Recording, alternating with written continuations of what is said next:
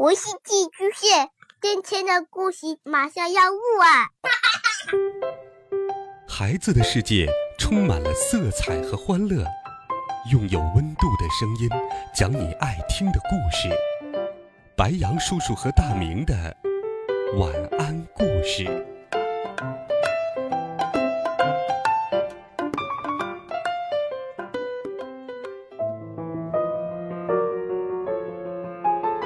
小朋友们、同学们，大家好，欢迎收听白杨叔叔讲故事。今天，白杨叔叔继续带你走进胡椒罐大楼，一起聆听小侦探的好听故事。胡椒罐大楼的小侦探，第四册，《紫狐狸的午夜奇遇》，晚宴和妙计。第二天，欧杜林和芒罗先生开始制作晚宴请帖和标示餐位的纸人。他们要邀请的人有：苏丹公主和白白。紫狐狸和他的助理红狐狸，牛顿和他的机器人柱子，莫尔和麦金托什小姐，帕斯特纳克太太和他的莫里斯，塞西莉和小马咕噜，利比，熊，和企鹅麦克纳利。等到他们完成后，欧杜林把晚宴请帖交给报童马克思。请他亲自送给每一位嘉宾。不过，除了地下室的熊和他的朋友，欧杜林去洗衣服的时候，亲自将请帖送了过去。晚宴的这一天，朋友们陆陆续续的都到了。最先来的是北极熊们，莫尔和麦金托什小姐几乎是最后到达的。我喜欢你的睡衣。大家都在聊天直到晚宴的锣声响起。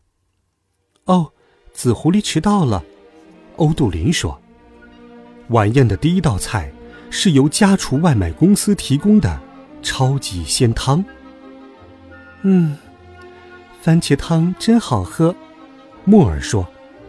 麦金托什小姐喜欢她的巧克力麦片，她向来只吃这个。第二道菜端了上来。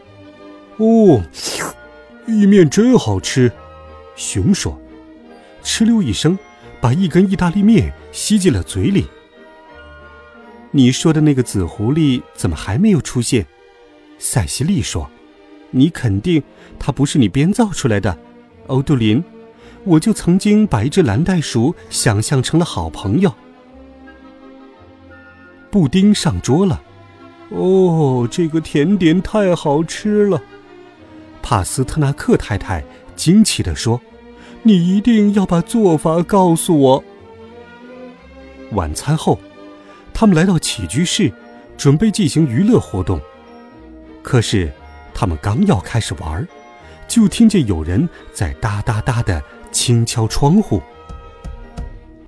是谁呢？哦，是紫狐狸来了。红狐狸双手托住窗户。紫狐狸从消防梯上走下来，进入到起居室。很抱歉，我迟到了。我的助理没有及时拆阅我的信件。他看起来确实有点心烦意乱呢。欧杜林说：“是吗？我没有注意到。”紫狐狸说。欧杜林向紫狐狸介绍了莫尔。啊，真没想到。你们俩就像孪生姐妹，实在是太像了。哦，听你这么一说，欧杜林沉思着。现在有谁想玩跨越枕头岛游戏吗？紫狐狸是跳枕头的高手，但很有绅士风度，有意让塞西莉赢得了比赛。接下来，他们玩了真心话或爬楼梯游戏。紫狐狸给他们讲述了他遇到过的最尴尬的事情，听得每个人都哈哈大笑，因为他讲得非常逗乐。轮到红狐狸的时候，他却选择了爬楼梯，去到了楼顶。芒罗先生和麦金托什小姐跟他一起上去给他作伴。他们在楼顶待了好长的时间。他们从楼顶回来的时候，其他人刚刚结束了音乐熊游戏。都这个时候了，我真该走了。塞西莉说：“明早我和咕噜还要去练习马车追球呢。今晚我玩得很开心。”大家都表示同意。红狐狸和欧杜林握了握手，又和芒罗先生握了握手。谢谢你的邀请，他害羞地说。宾客们离开以后，芒罗先生把搜集到的其余几篇路灯诗拿给欧杜林看。欧杜林问芒罗先生：“可不可以给他梳头？这会帮助他思考。”我认为。我们应该尽力帮助那个路灯诗人。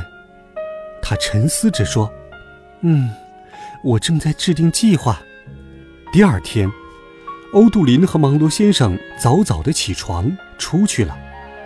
他们来到保罗图斯尔特三世大楼后面的小巷，探访芒罗先生昨晚听说的木箱。见到他们，红狐狸感到很惊讶。芒罗先生发现你昨晚不开心，所以我们想要帮忙。没有用的，紫狐狸太聪明了，才华横溢，妙语连珠。可是他根本就没有注意到我，我又太害羞了，不能向他倾诉我的感受。那么，我们就要让他看看你有多么聪明能干。我和芒罗先生已经在制定妙计了，对不对，芒罗先生？芒罗先生点点头，他把雨衣递给红狐狸。穿上这个，跟我们一起走吧。我们有好多能够帮忙的朋友呢。首先，他们拜访了第四街书店，然后他们在高杯咖啡馆吃了午餐。接下来，他们去了佩迪鲁景观园。他们回到家后，欧杜林和芒罗先生径直去了地下室。欧杜林的计划进展得很顺利。欧杜林的笔记本上写满了一整页，包括一个豆荚里的两粒豌豆歌曲、优美的诗篇、彩灯、拼布裙、浴帘、波点图案的裙子、方格花纹的裙子、印着“此面向上”的不干胶粘纸改制的“跟我来标识”。由牛顿研发的直升机机器人携带。一周以后，紫狐狸听到了一阵敲门声。他打开垃圾桶盖，发现了一张便条，然后看到了牛顿奈特的直升机机器人耐心的等待着他。紫狐狸拿着跟我来的字条，往前走去。他穿过了小巷。走过了街区，登上了热气球，后面等待他的会是什么呢？下周四，白杨叔叔继续与你分享《胡椒罐大楼的小侦探》最后一册《紫狐狸的午夜奇遇》。好了，孩子们，如果你喜欢白杨叔叔讲故事，也请把它分享给更多的好朋友。我们明天见，晚安。好梦。